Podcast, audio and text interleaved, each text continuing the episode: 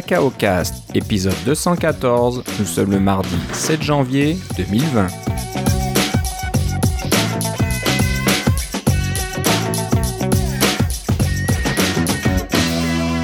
Bonjour et bienvenue dans ce nouvel épisode de Cacao Cast. Comme d'habitude, Philippe Casgrain est avec moi. Comment ça va, Philippe? Ça va très bien et toi, Philippe?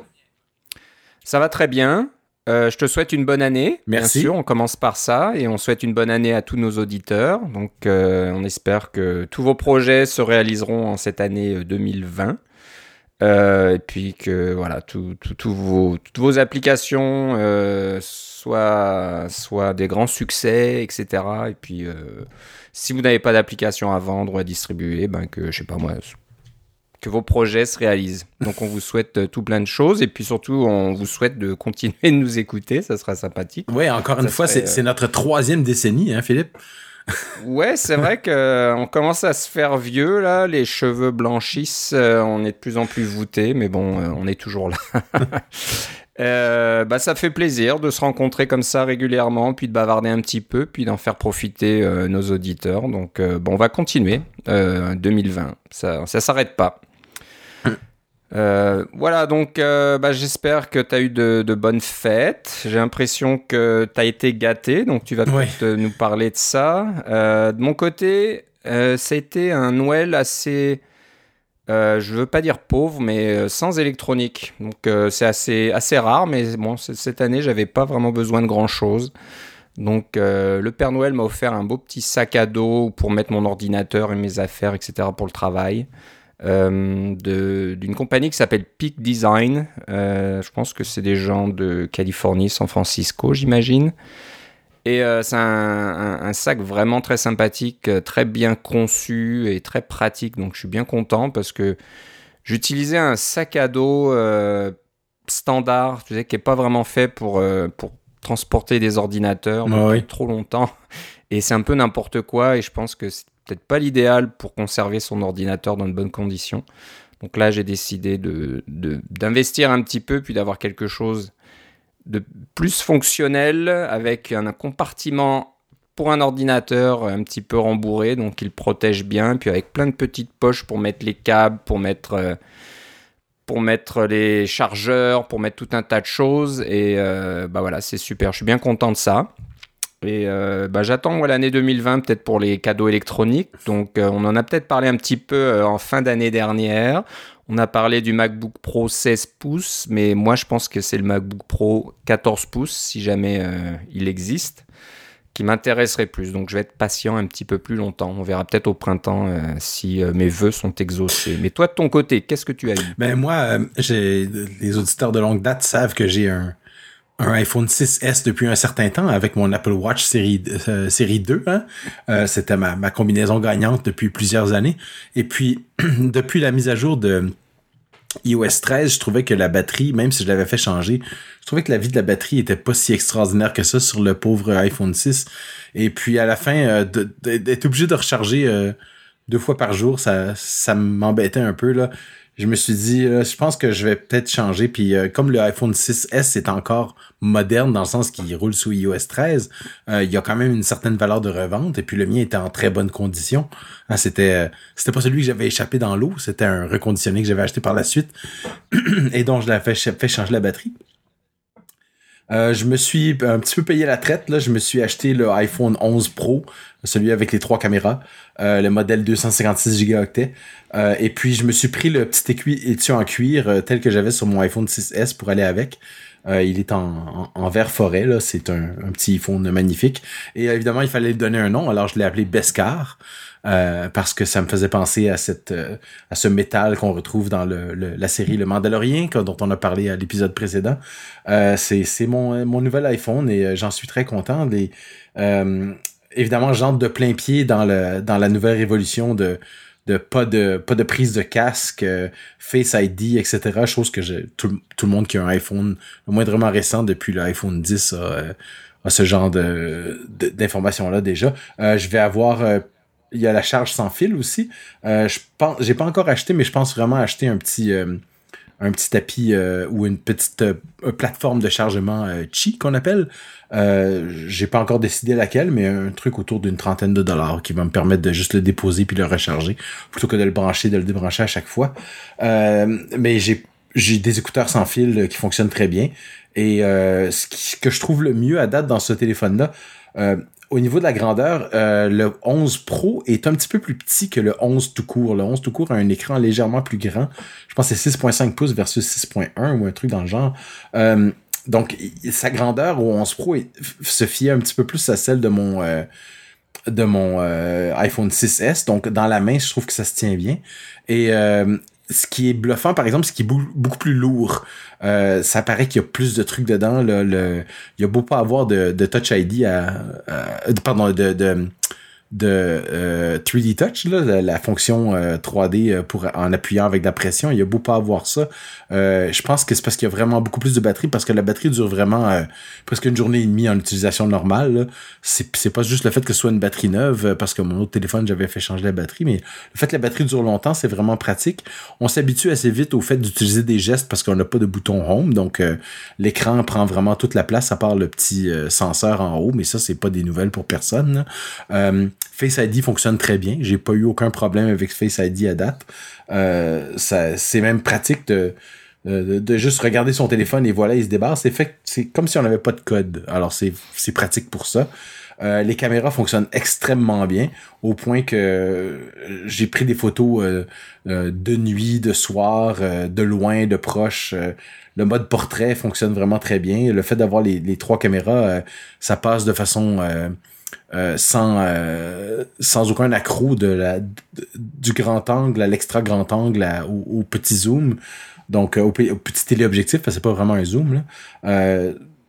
ça c'est le fait d'avoir tout ça sur moi je trouve ça vraiment pratique pour pouvoir prendre des, des bons clichés ou même des bons des bons petits vidéos là donc en général c'est c'est un très bon téléphone, mais c'est sûr qu'à 1500 dollars canadiens, euh, on s'attendait à ce que ce soit un bon téléphone. c'est pas, euh, c'est pas vraiment surprenant dans ce sens-là, mais euh, c'est quand même agréable de voir que la, la qualité est toujours au rendez-vous. Et puis pour moi, le, le, la facilité d'utilisation et les, les, les nouvelles fonctionnalités, vraiment pouvoir tirer profit de, de iOS 13, de tout ce que ça apporte au niveau des caméras et du mode portrait, des choses comme ça, au complet avec un un processeur très rapide. Euh, j'attends plus jamais après mon téléphone. Alors qu'avec l'iPhone 6, des fois, ça ramait un petit peu. Là, je voulais défiler des trucs sur Twitter ou euh, euh, partir un lecteur de nouvelles ou des choses comme ça. c'est c'était toujours un petit peu ramant là, mais là, c'est pas évidemment c'est aucun problème. J'ai changé un téléphone d'il y a quatre ans pour un téléphone un téléphone moderne, c'est pas vraiment surprenant. Euh, mais c'était mon cadeau de Noël. Et puis dans la, dans la famille, on s'est fait des, on a eu des petits cadeaux techno. Euh, j'ai euh, j'ai ma, ma, fille qui a reçu une partie de, parce que c'est c'est elle qui l'avait payé, une tablette Wacom. Cintiq, donc ces espèces d'écrans sur lesquels on peut dessiner. Là. Une tablette, c'est très très professionnel. On, les, pros utilisent ça pour brancher sur leur ordinateur. Euh, c'est pas la même chose qu'un iPad Pro parce qu'un iPad Pro, faut utiliser des logiciels de iPad. Une tablette comme ça, ça utilise des logiciels de notre ordinateur, donc les gros logiciels de Photoshop, de, de, de Toon Boom Studio, de, de ZBrush, de tous ces trucs-là qui existent pas du tout sur iPad, mais qui existent euh, définitivement sur, euh, sur les, les ordinateurs standards. et puis mes deux autres filles, ce sont des écouteurs Beats Studio Pro. Euh, avec euh, annulation de bruit, euh, ces écouteurs sans fil qui fonctionnent extrêmement bien, qui sont pas donnés par contre là, mais qui font de la bonne annulation de bruit et qui sont en forme de casque. Alors elle voulait pas des AirPods ou des choses comme ça, elle voulait carrément un casque et les deux sont extrêmement satisfaits de la, de la qualité de leurs écouteurs. Ce sont nos, nos petits cadeaux techno qu'on s'est fait cette année, mais donc c'était c'était ça notre budget là pour pour les enfants un, petit peu plus élevé, mais mes enfants sont un peu plus âgés, alors ça, ça compte peut-être un petit peu. Mais c'était comme le seul cadeau, là. C'est pas, on n'a pas, euh, on n'a pas trop trop débordé. Mais j'ai encore euh, un tas de trucs relativement, relativement vieux à la maison. J'ai une vieille télé 1080p, j'ai un vieil Apple TV, j'ai pas encore de HomePod, etc. Là. Euh, alors tranquillement, peu vite, on, on se met à jour. Oh bah c'est une bonne chose. Hein. Je pense qu'il faut un petit peu mettre le frein à la surconsommation. Euh, peut-être changer d'iPhone tous les ans, c'est un petit peu ridicule. Bon, certains aiment le faire, c'est leur plaisir, mais est-ce que c'est vraiment nécessaire? Mais, Donc, euh, mes filles, justement, sont très au, au fait de, de, justement cette surconsommation-là. Et elles ont choisi les Beats, euh, les deux, euh, principalement parce que on, ce sont des écouteurs pour lesquels on peut acheter des pièces de rechange, que ce soit des, euh, des coussinets ou des bandeaux ou des choses comme ça. Euh, on peut acheter des pièces de rechange pour à peu près tout. Donc, la vie des, la vie des écouteurs devrait être beaucoup plus longue que des trucs euh, moins chers, mais plus jetables, moins réparables. Leur indice de réparabilité semblait assez élevé et c'est ce qui les a... Euh, euh, ce qui les a tentés parce que les AirPods c'est chouette c'est petit ça fonctionne bien mais au niveau de la réparabilité quand la batterie est morte ou quand ils sont un petit peu abîmés c'est pas les il faut, il faut en disposer dans un sens là.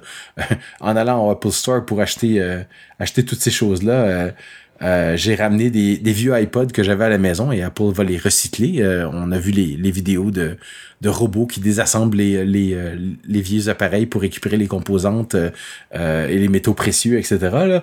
Euh, donc j'avais confiance que ça allait être bien bien réparé, mais là on, on, continue de faire du ménage et autour de moi en ce moment j'ai des piles de, de DVD, de DVD non que je, que je n'inscrirai jamais, sur lesquels je n'inscrirai jamais rien. Euh, donc, il va falloir en disposer d'une certaine façon. Des vieilles caméras numériques, là, des trucs euh, avec 320 pixels de large, là, euh, c'est, on peut plus rien faire avec ça, il va falloir recycler ça.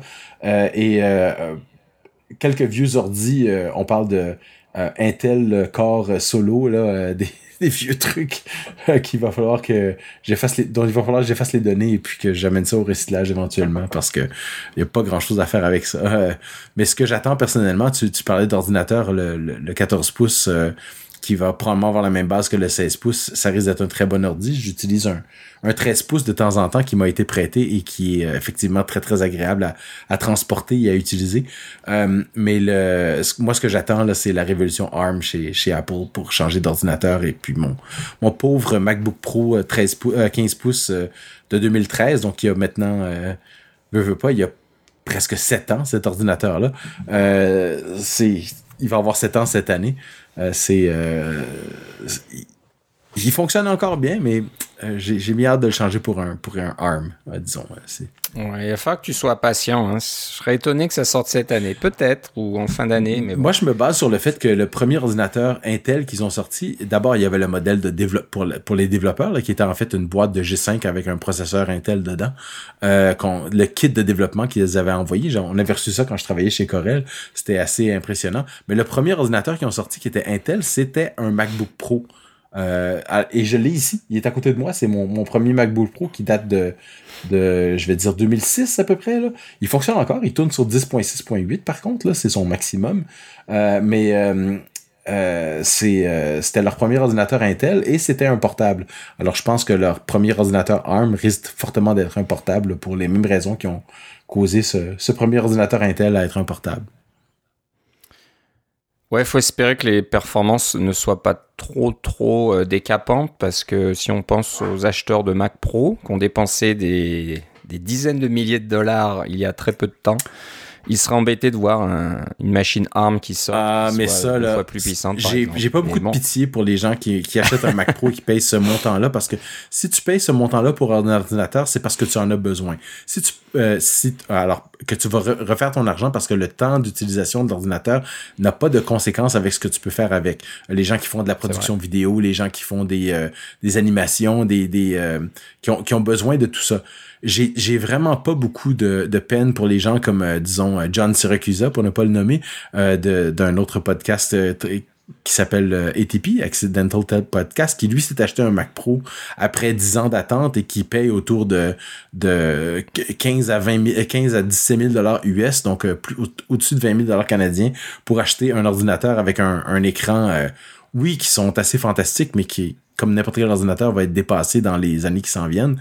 Euh, si on choisit de mettre ce montant-là sur un ordinateur dont on n'a pas de besoin, j'ai pas beaucoup de pitié euh, pour pour ces gens-là. Écoute, pour la, pour l'anecdote, la chose à laquelle ça me fait penser tout ça, euh, il y avait la une partie éliminatoire de la NFL en, fin de semaine. C'était les Patriots de la Nouvelle-Angleterre contre les Titans du Tennessee. Et c'était un match éliminatoire pour dire, ils appellent ça un, un wild card. Là, c'est pour déterminer qui va pouvoir se rendre en quart de finale. et les Patriots, généralement, ils ont gagné le Super Bowl l'an dernier, donc c'est une très bonne équipe. Mais là, euh, ils se sont retrouvés dans ce match éliminatoire-là. C'est un match sans lendemain avant les, avant les, les séries. Euh, un peu à reculons, ils ont pas très bien joué. Et puis le l'entraîneur adverse, euh, l'entraîneur des Titans du Tennessee, leur a joué un tour quand il restait environ 6 ou 7 minutes à faire au cadran. Il a, il a pris des pénalités alors qu'il n'y en avait pas vraiment de besoin pour que l'horloge continue à tourner alors qu'il menait seulement par un point. Alors le, le, le coach l'entraîneur de, des, euh, des Patriots était en furie sur le bord des euh, sur le, les lignes de côté parce que euh, il disait mais là c'est c'est mon temps à moi qu'il brûle et puis euh, il a pas le droit de faire ça et puis il devrait avoir une pénalité pour conduite antisportive mais ce que il y a personne qui qui l'écoutait il y a personne qui avait de pitié pour lui parce que c'est le même truc que cet entraîneur-là a fait pendant des années aux autres entraîneurs. Alors, c'est pas aussi drôle quand ça nous revient en la face, ce genre de truc-là. Ouais, c'est vrai, c'est une bonne anecdote. Mais bon, t'as bien raison parce qu'on dit que l'iPhone 11 euh, a les performances d'un ordinateur de bureau, on va dire. On voit ça dans les performances surtout mono, mono cœur. absolument. Euh, donc il y a un pas à se dire, bah, on met plus ou moins la même, euh, la même électronique dans un portable et on aura une puissance équivalente. Bon, ce serait peut-être euh, la, puce A, on est où maintenant A, A13, ce serait la A14 ou quelque chose comme ça. Probablement. Dans un MacBook Air, par exemple, ou le, MacBook euh, normal, qui n'a pas besoin de performances hallucinantes comme un Mac Pro, mais qui a besoin peut-être plus de de, batterie et puis d'autonomie. Donc, et puis, euh, quand on, fonctionne en ARM, euh, on peut facilement avoir. Euh, imagine un téléphone que tu parles d'une journée et demie sans le recharger. tu mets une batterie 3 à 4 fois plus grosse avec la même électronique dans un portable, ben, on a peut-être un, portable qui peut marcher 3-4 jours sans le recharger aussi. on peut rêver un peu, mais comme le disait Yannick Magnan dans un podcast qui s'appelle Limitless Possibility, euh, avec euh, Luc Olivier du Meublé. Euh, il, de fait qu'on est en Catalina maintenant et qu'il y a seulement des applications 64 bits, on est très très proche de dire que ah ben vous compilez pour 64 bits pour Intel uniquement, c'est votre seule cible. Eh bien, vous pouvez aussi maintenant compiler pour ARM 64 bits et fonctionner encore sur macOS. Et c'est simplement presque juste une recompilation parce que c'est au niveau de l'architecture, ça va se ressembler beaucoup. Au niveau des euh, euh, c'est, dans les deux cas, c'est du 64 bits. C'est sûr qu'il y en a une qui est ARM et l'autre qui est Intel. Alors, les instructions sont pas les mêmes, c'est clair. Mais le, au niveau de, d'un, au niveau plus élevé, là, vous travaillez en Swift, vous travaillez en Objective-C, vous travaillez même en C, qui est quand même, sans, sans faire de l'arithmétique de pointeur, là, vous êtes déjà en, en 64 bits. Ça va être le même genre de, de mathématiques ça risque d'être une transition beaucoup plus aisée que euh, les transitions passées, euh, mettons même de, de PowerPC à Intel. Donc euh, j'ai j'ai bon espoir que ça va être que c'est le plan de match et que ça s'en vient à, à, beaucoup plus grande vitesse que les gens pensent, cette indépendance de la part d'Apple au niveau des processeurs. Croisons les doigts pour la WWDC au mois de juin. ouais, c'est ça. Serait, ce serait le bon moment de, au moins de présenter une machine, même si elle n'est pas en vente euh, jusqu'à la fin de l'année ou début de l'année suivante, mais au moins qu'elle commence à annoncer quelque chose. Parce que comme tu le dis, il faut que les développeurs soient impliqués dans le processus euh, s'ils veulent passer à ARM sur euh, certaines de leurs machines. Ce serait rigolo. tu, branches ton, tu branches ton iPhone dans un petit dock et puis ça devient, ça devient le processeur qui alimente un, un, un, Mac, un kit de développement Mac. ouais, ça serait pas mal, ça serait pas mal. Ça a été fait un petit peu par euh, souvent sous Android. Il y a plusieurs euh, plusieurs compagnies, même Microsoft ou je sais plus euh, Samsung avait dû essayer. Oui, c'est pas une nouvelle idée, c'est ça. Ouais, je sais pas si ça ça pas vraiment pris, je pense. Pourtant, ça a l'air d'être une bonne idée hein, de pouvoir avoir tout sur un téléphone et puis voilà, quand on arrive au bureau, on peut avoir un écran, un clavier. Euh, de taille normale pour travailler. Pourquoi pas? Donc euh, bah, on suivra ça de près, on croise les doigts pour que quelque chose euh, soit annoncé dans ce sens. comme ça, on n'aura pas à attendre indéfiniment non plus. Voilà. de pouvoir changer de machine. Euh, ok, bon bah ça, ça fait partie un petit peu de, des nouvelles, euh, nouveaux matériels. Euh, bon, qui dit nouvelle année dit nouvelle résolution. Là, malheureusement, on va pas parler de nouvelle résolution, on va parler de d'Apple qui insiste sur des résolutions qui avaient déjà été annoncées l'année dernière. Donc, bah, il se rappelle à notre bon souvenir. On va commencer par UI WebView. il avait déjà euh, ils en avaient parlé depuis un certain temps, je pense depuis au moins la WWDC de l'année dernière. Oh non, ça date de iOS 8. donc, mais, mais c'est même plus vieux que ça, donc tu as bien raison. Euh, donc euh, voilà, si vous avez une application qui utilise encore UI, UI WebView, bah, Apple vous encourage fortement, c'est comme ça qu'ils le disent, à, à, passer à WK WebView le plus rapidement possible. Donc voilà, c'est clair. Et euh, de toute façon, vous n'avez pas le choix parce qu'à partir de avril 2020, euh, l'App Store n'acceptera plus de nouvelles applications qui utilisent UI WebView. Voilà.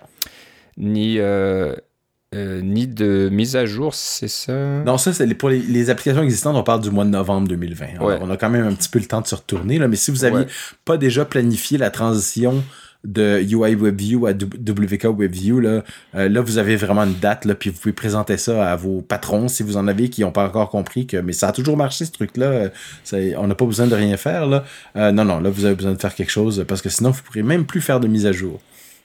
Ouais, donc c'est décembre 2020. Vous avez jusqu'en décembre 2020 si vous avez une application existante. Donc vous ne pourrez plus faire de mise à jour à vos applications sur l'App Store après décembre de, de Si vous utilisez UI WebView, qui on se le dit là, bien, là, qui déjà était, euh, était une, une, un API qui était euh, euh, désuète depuis iOS 8. Alors, on est rendu à iOS 13, là.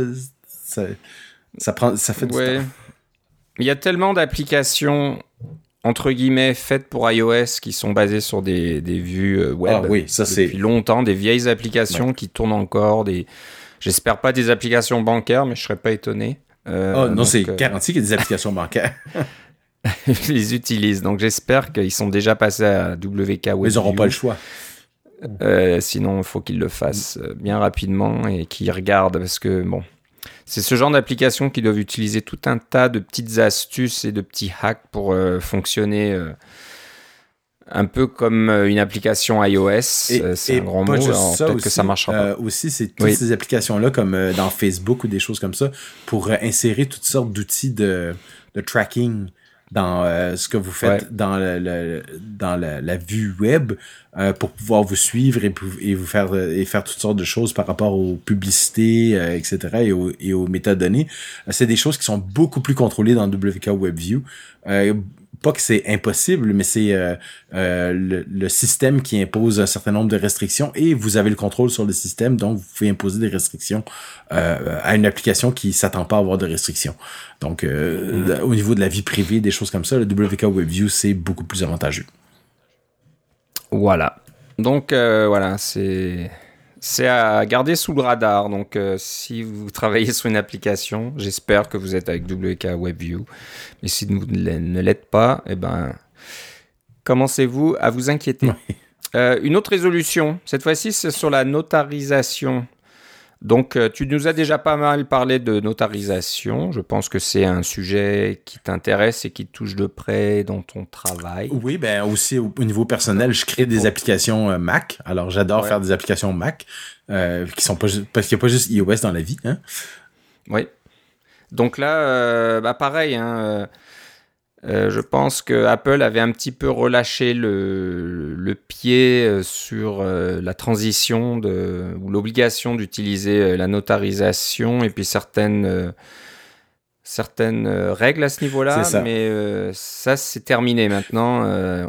c'est un peu comme pour pour euh, les web views, il va falloir euh, s'assurer que vos applications sont signées et puis notarisées. Oui, notariées, oui, c'est ça. Euh, notariées correctement. Ce qui arrive, c'est que déjà sous Catalina, si vous voulez que votre application fonctionne correctement et soit approuvée par le système de façon normal, comme on l'était avant. Il faut qu'on passe par la notarisation. On en a parlé par le passé. Ce qui arrive, c'est qu'il y a un certain nombre de règles avec la notarisation. Par exemple, on doit utiliser ce qui s'appelle le hardened runtime, là, le, le une, fonction du système qui fait en sorte qu'il y a toutes sortes de choses que vous pouvez pas faire dans votre application. Par exemple, avoir du code qui se modifie lui-même, etc. C'est pas permis avec le hardened runtime. Euh, avoir un certain nombre de, si vous voulez avoir accès à la caméra, il faut avoir des des, euh, des permissions euh, et bien les décrire dans votre info.plist, etc. Il y a toute une sorte de, une série de règles qui font en sorte que les choses qui sont vérifiées par le serveur d'Apple quand ils veulent vont notarier votre application. Euh, ils avaient relaxé euh, ce nombre de règles-là parce qu'ils se sont rendus compte que la plupart des développeurs avaient de la difficulté à suivre euh, toutes les règles. Euh, ils ont ils ont donné comme une période de transition pour dire bon ben d'accord euh, comme comme la, la notarisation c'est quelque chose qu'on fait ça on fait sur nos propres serveurs et qu'on a la liste de règles nous-mêmes on peut mettre une liste de règles un peu moins longue et comme ça vous passez à travers le processus vous vous habituez au processus de notarisation c'est pas si mal hein. ça prend euh, généralement quelques minutes rarement plus que qu'une trentaine pour que les serveurs d'Apple vous répondent avec dans l'affirmative on espère ou avec une erreur euh, pour euh, pouvoir vous dire si votre application est, correcte ou non. Et puis là, vous pouvez automatiquement la, signer et, elle est prête à être distribuée. Ça, ça rajoute pas vraiment beaucoup de temps à un, build. Euh, c'est clair que vous voulez pas faire ça à chaque fois que vous faites un build pour débugger quelque chose. Là, si vous devez attendre après Apple pendant même cinq minutes pour avoir un build pour pouvoir tester, c'est pas très pratique, mais c'est pas c'est pas de ça dont on parle. On parle de quelque chose qu'on veut distribuer aux, utilisateurs. Alors euh, pensez test flight puis des choses comme ça sur iOS c'est un peu le même principe. Là. Vous, voulez l'envoyer à Apple pour euh, pour qu'elle soit euh, elle soit testée. Alors les toutes les règles qui avaient été décrites lors de la WWDC vont maintenant être appliquées à partir, je crois, du mois d'avril ou du mois de mars. C'était quoi là, sur le, le site là? ils vont ils vont remettre les, les, les règles originales, plus de plus de passe-droit pour les euh, les les, euh, les applications qui utilisaient des euh, un sous-ensemble des règles qui étaient moins restrictifs. là, ça, ça devient plus restrictif pour tout le monde. C'est c'était annoncé, mais là maintenant il y a une date et puis si vous avez pas déjà notarié votre application et que vous avez vous voulez la distribuer sous Catalina là, faut vraiment passer à, à ça le plus rapidement possible. Bah, surtout que c'est le 3 février. Ah oui, ok. plutôt que tu le pensais même. Moi, j'avais mars ou avril, mais je devais, je devais penser au UI Bio encore. Exactement. Donc 3 février, ça arrive très vite. Donc euh, voilà, si, si, vous êtes dans ce cas-là aussi, il euh, faut vraiment s'inquiéter puis mettre euh, le nez là-dedans. Donc il y a certainement tout un tas de ressources en ligne qui vous aideront. vous ne serez certainement pas les seuls à faire à passer cet exercice et voilà. Donc c'était peut-être pas aussi simple. moi, je dois dire que personnellement, ça m'a ça m'a pas dérangé parce que j'ai déjà euh, avant que Apple relaxe les différentes règles, j'avais déjà appliqué toutes les règles sur mon, mes logiciels et puis euh, tout fonctionnait correctement. Donc, euh, qu'ils remettent les nouvelles règles, ça ça dérange pas vraiment. Là. mais il y a certaines personnes sur des d'autres logiciels qui avaient eu des problèmes et qui maintenant doivent euh, euh, s'assurer que tout fonctionne. Ils ont eu un petit six mois de répit là pour, euh, on espère travailler sur ça et s'assurer que tout fonctionne. Exactement. Ok, on va parler maintenant un peu de Swift sur le serveur. Donc une petite mauvaise nouvelle, on va dire. IBM. IBM avait donc une solution qui s'appelle, bah, elle existe encore cette solution, j'imagine, qui s'appelle Kitura.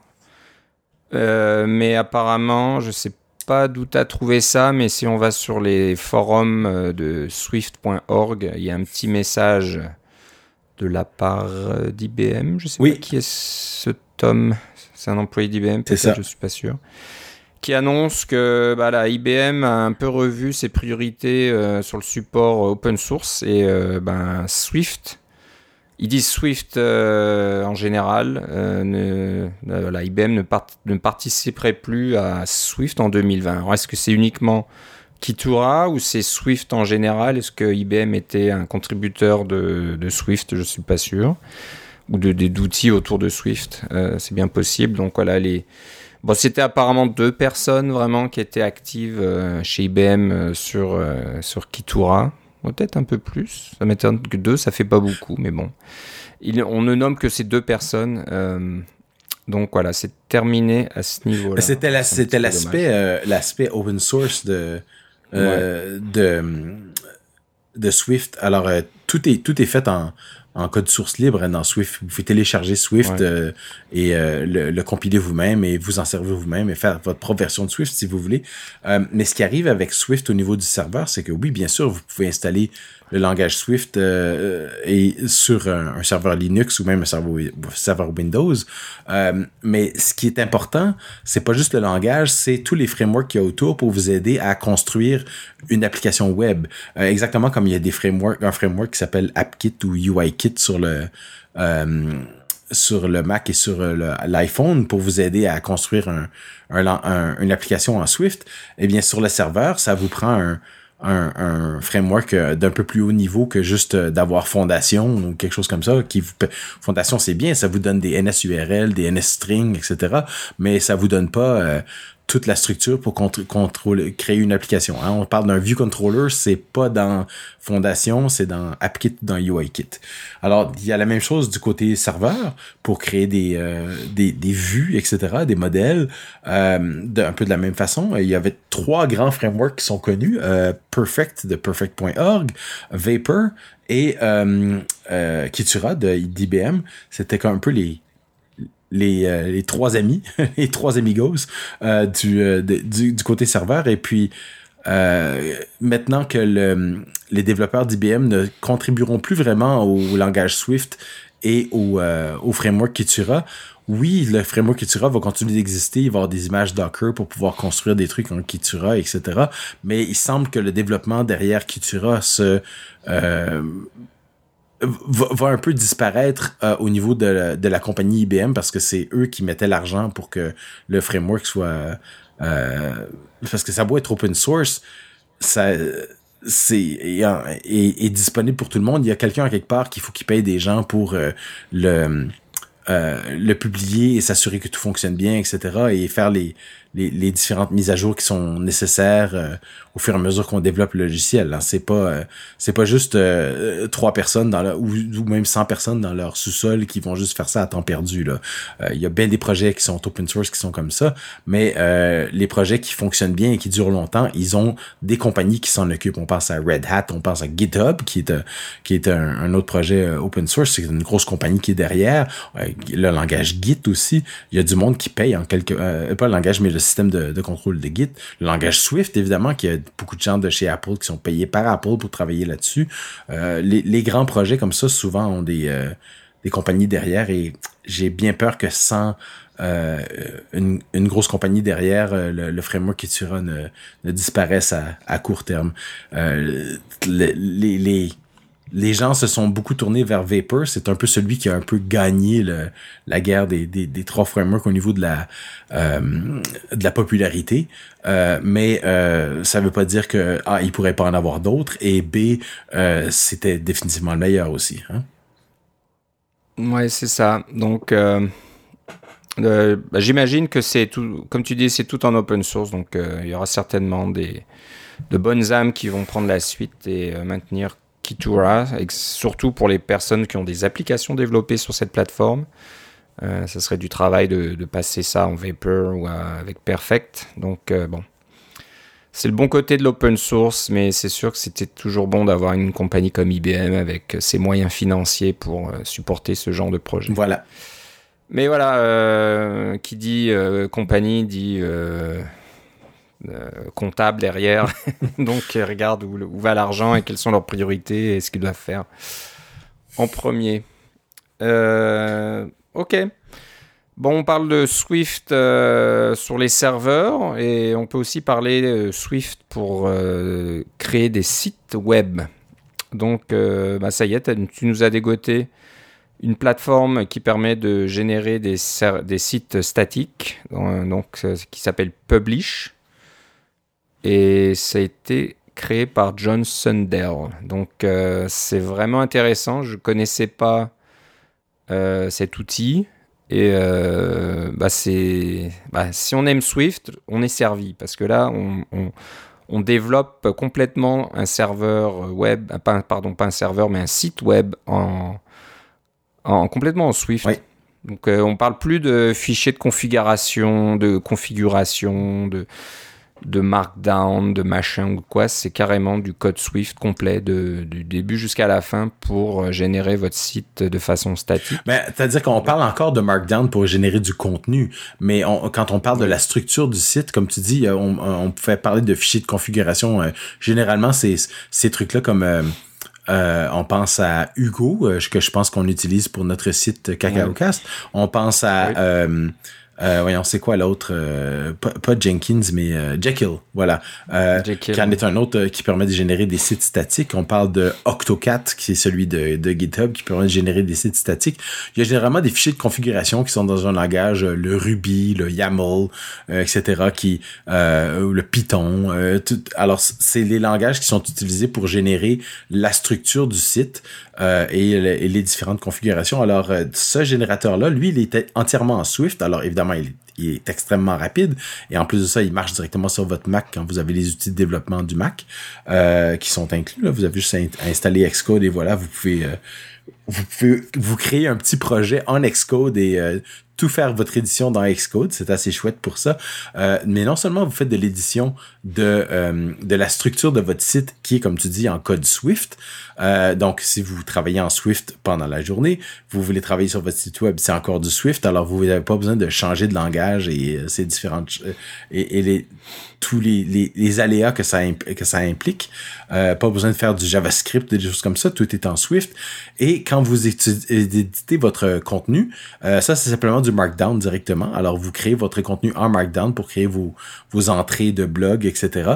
Et euh, Xcode est capable de gérer les fichiers Markdown. Il va vous donner un petit formatage gentil euh, en plus de ça euh, pour vous donner une plus jolie présentation. Donc, vous pouvez tout faire dans Xcode et publier le site directement à partir de Xcode en faisant l'équivalent d'un run. Alors vous appuyez sur le bouton run et ça génère votre site web comme vous démarreriez un programme. Et puis à partir de là, c'est clair que ça vous crée un, un fichier sur disque et euh, un dossier sur disque avec votre site web. Et là c'est à vous de le, placer au bon endroit sur votre serveur web là.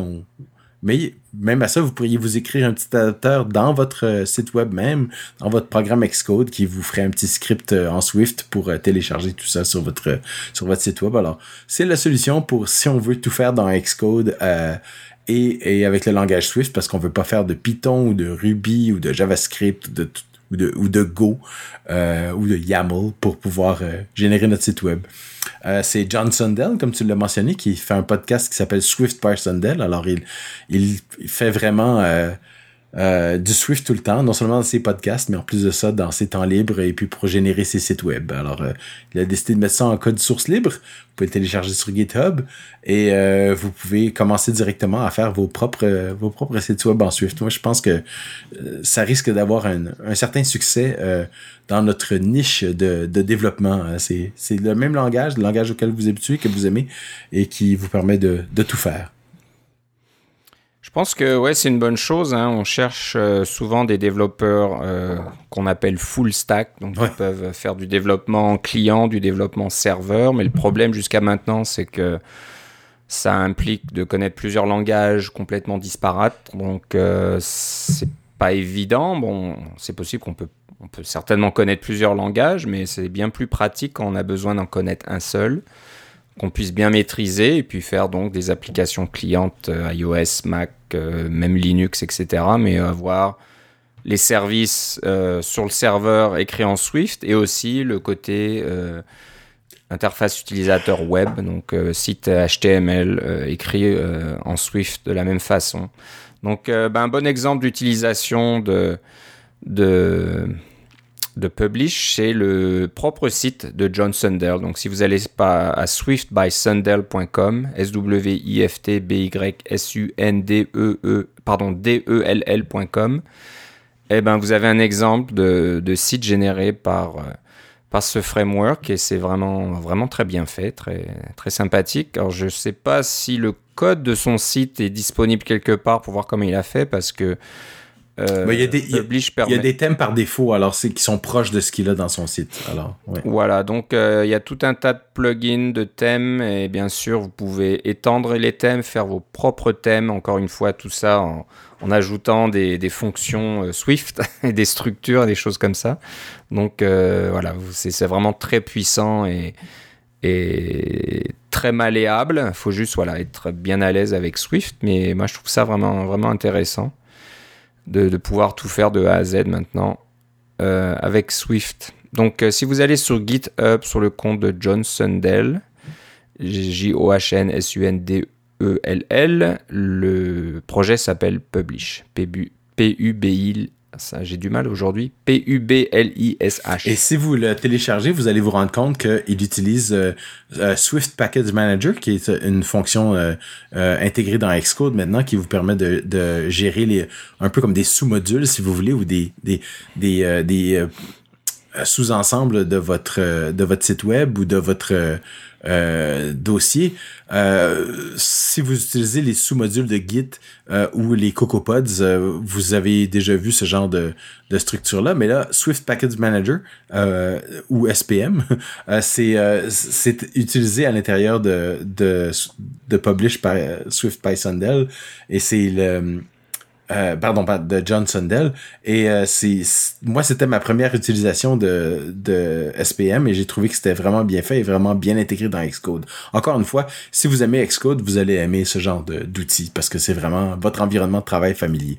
Un peu comme sur Windows, les gens qui utilisent Visual Studio aimeraient pouvoir tout faire dans Visual Studio et nos amis qui sont designers qui voudraient faire tout dans Photoshop. Si Photoshop faisait du courriel et de la messagerie instantanée, ils sortiraient jamais de Photoshop. Euh, ben, si Xcode se met à faire du courriel et de la messagerie instantanée, euh, je connais bien des gens qui sortiraient jamais d'Excode. ça fait ça fait vraiment tout. Visual Studio a un peu le même problème et, ben problème euh, entre guillemets, hein, on s'entend là, c'est euh, un avantage et un problème à la fois.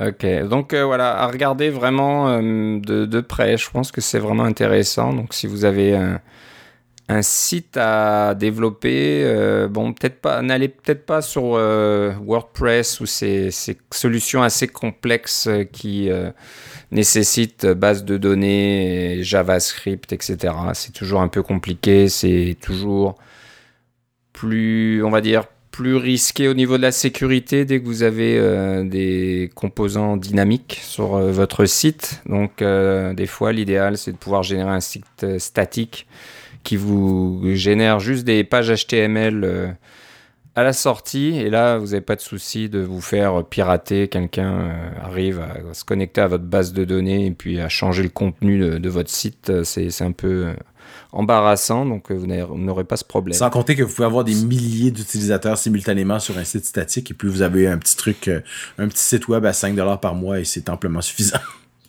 Exactement. Donc euh, nous on utilise Hugo comme tu le disais, euh, qui est très bien, c'est une bonne solution, mais c'est sûr que bon c'est c'est un autre langage, c'est une autre syntaxe euh, et c'est des choses à apprendre. Donc si vous n'avez pas envie de vous embêter à apprendre une nouvelle plateforme ou un nouveau langage et vous voulez rester en Swift et comme tu disais éventuellement rester dans Xcode, ben voilà c'est l'outil pour vous.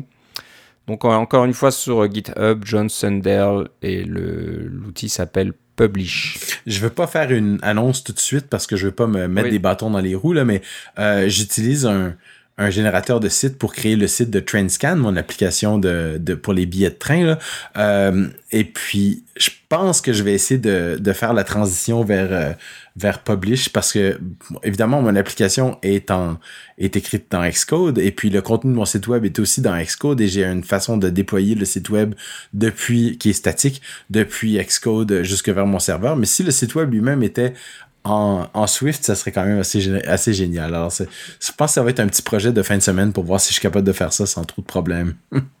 ok, ben tu nous en reparleras euh, dans une prochaine émission. Ça. On sera vraiment intéressé de connaître ton expérience. Bon, on finit notre émission aujourd'hui avec une petite astuce dans Xcode. On en parlait euh, à l'instant. Euh, donc Philippe, tu vas nous dire euh, de quoi il s'agit. C'est euh, c'est quelque chose qui a à voir avec la refactorisation, Oui, c'est ça? C'est ça. C'est- C'est c'est quelque chose que vous savez peut-être déjà, mais euh, c'est un, un de mes collègues et, et, euh, euh, Chuck, qui m'a rappelé, euh, nous a tous rappelé en fait, euh, que euh, dans le menu de refactorisation de d'Excode, alors si vous allez dans le menu euh, euh, là, j'ai pas Xcode devant moi, là, mais il y a euh, un des, je pense que c'est édition, il y a une fonction qui s'appelle refactorisa euh, refactorisation, refactor en anglais. Euh, par exemple, vous, vous avez une variable, elle s'appelle euh, Toto et vous voulez la changer pour euh, base de données ou quelque chose comme ça parce que vous trouvez que le nom Toto c'est un petit peu ridicule. Eh bien, vous avez une fonction dans le menu euh, refactor qui vous permet de changer le nom de la variable et qui va la changer partout aux endroits où ça c'est nécessaire. Et non seulement ça, mais il va faire des trucs intelligents comme par exemple euh, vous avez ce qu'on appelle un getter ou un setter qui est par exemple Toto ou ou set Toto ou des choses comme ça qui va vous euh, il va changer les noms euh, de ces variables-là et puis euh, de ces fonctions-là aussi pour que tout fonctionne bien, que votre programme continue de fonctionner. La refactorisation, c'est simplement de changer le code pour qu'il ait la même fonctionnalité, mais en mieux. Alors, on change pas la fonctionnalité, mais le code est meilleur, euh, plus facile à utiliser. Vous voulez euh, mettre une classe dans une autre classe ou sortir une classe d'une classe, le menu refactorisation est là pour vous. Euh, vous voulez changer simplement l'indentation de votre code? Alors, votre code est un, vous l'avez collé et de- depuis votre site web préféré et l'indentation est un peu tout croche et puis ça c'est pas joli à l'œil. Menu refactorisation est là pour réindenter toutes les choses. Il y a une fonction du menu refactorisation qui est peut-être moins connue et qui est euh, wrap in NS localized string. Alors ça, quand vous, euh, si vous utilisez des chaînes de caractères ou des strings dans votre programme, euh, généralement, par exemple, euh, vous avez une chaîne de caractères qui dit euh, appuyez ici pour publier votre site web. Alors, c'est une chaîne de caractères qui est entre guillemets.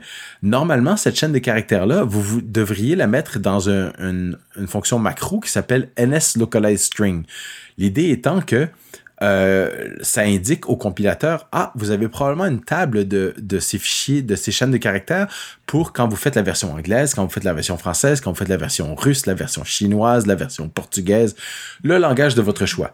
C'est clair que si vous avez juste un langage, euh, que ce soit le français ou l'anglais, c'est pas si important que ça, mais vous allez voir votre application, vous allez vouloir la traduire en d'autres langues relativement bientôt et d'avoir ces chaînes de caractères qui ne sont pas dans des NS string, ça va vous causer un paquet de problèmes. Donc, Refactor Wrap in NS Localized String vous permet de choisir une chaîne de caractères et de rajouter tout autour la, euh, la macro de euh, NS String avec le petit commentaire euh, qui vous permet de mettre un commentaire pour, euh, pour euh, des fins de traduction. Par exemple, cette chaîne de caractères apparaît dans tel dialogue ou des choses comme ça ou dans, dans telle circonstance. Euh, ça vous évite à avoir à taper tout ça à la main. Euh, c'est un petit outil de refactorisation qui est très pratique si vous avez, vous tombez sur une de ces chaînes de caractères qu'on appelle euh, bare euh, dans le sens de tout nu là, qui n'a pas de euh, qui n'est pas conçu pour être euh, être euh, traduite d'un- d'une langue à l'autre, eh bien vous pouvez la, la rendre traduisible en un tournement grâce à Refactor Wrap in NS Localized String. Excellent. Merci pour la petite astuce ou euh, le rappel pour certains qui connaissaient peut-être Ou qui avait jamais réalisé que c'était là. cette option. Mais voilà, c'est- il y a toujours tout un tas de choses dans Xcode et c'est vrai qu'il faut être attentif. Mm. Bon, voilà, ça conclut notre épisode aujourd'hui. Si vous voulez nous contacter, vous pouvez nous écrire à cacaocast.gmail.com. Euh, un petit tweet euh, sur Cacaocast. Euh, vous pouvez aussi euh, jeter un coup d'œil sur le blog ou le, le site donc généré par Hugo. Oui, c'est ça. Euh, Peut-être qu'un jour, euh, voilà, moi aussi, je passerai un week-end euh, pour euh, convertir tout ça en, en- en Swift, mais je sais pas. Le, le problème, c'est qu'il y a beaucoup de contenu et c'est ça qui prend le plus de temps, c'est c'est de migrer le contenu de, de- de tous nos épisodes. On est quand même à plus de 200 épisodes, donc il y a pas mal de choses là-dedans. On verra peut-être. Euh, vous pouvez laisser des commentaires donc sur cacaocast.com. Euh, N'hésitez pas à nous faire partager euh, donc des commentaires, des astuces, des frameworks que vous connaissez et que vous voudriez que d'autres auditeurs connaissent. Donc n'hésitez pas, ça nous fait toujours plaisir. Vous pouvez nous écouter sur iTunes et Spotify. Vous pouvez donc vous abonner au, à l'épisode de Balado. N'hésitez pas à nous laisser un petit commentaire aussi sur, sur iTunes ou Spotify, ça, ça, ça, aide toujours à nous faire monter dans la liste et que d'autres personnes puissent nous découvrir. Donc euh, Philippe, si on veut savoir euh, comment se passe le début de ton année, où doit-on aller? Je pense que le plus simple, ça va être d'aller sur Twitter avec Philippe C. Philippe C, exactement. Donc euh, ben, je te remercie. On va se reparler dans trois semaines, c'est ça. Donc, euh, il n'y a pas trop de choses à l'horizon euh, côté Apple. C'est un peu tôt dans l'année, donc ça m'étonnerait qu'il y ait des annonces ou quoi que ce soit. Il va falloir attendre le printemps, j'imagine. Ah, on ne sait jamais. Pour qu'on en sache plus, mais voilà, et c'est devenu euh, une tellement grosse organisation. Il y a tellement de produits que bon, il peut toujours y avoir quelque chose intéressant qui, qui arrive, mais sinon on vous décotera toujours des, des petites euh, nouvelles, euh, des petits frameworks ou des gros frameworks et des petites astuces comme celle euh, dont on vient de parler. On aura toujours quelque chose à partager. Bon, bah, je te remercie Philippe. Et toi aussi Philippe. On se reparle une prochaine fois. Salut. Bye bye.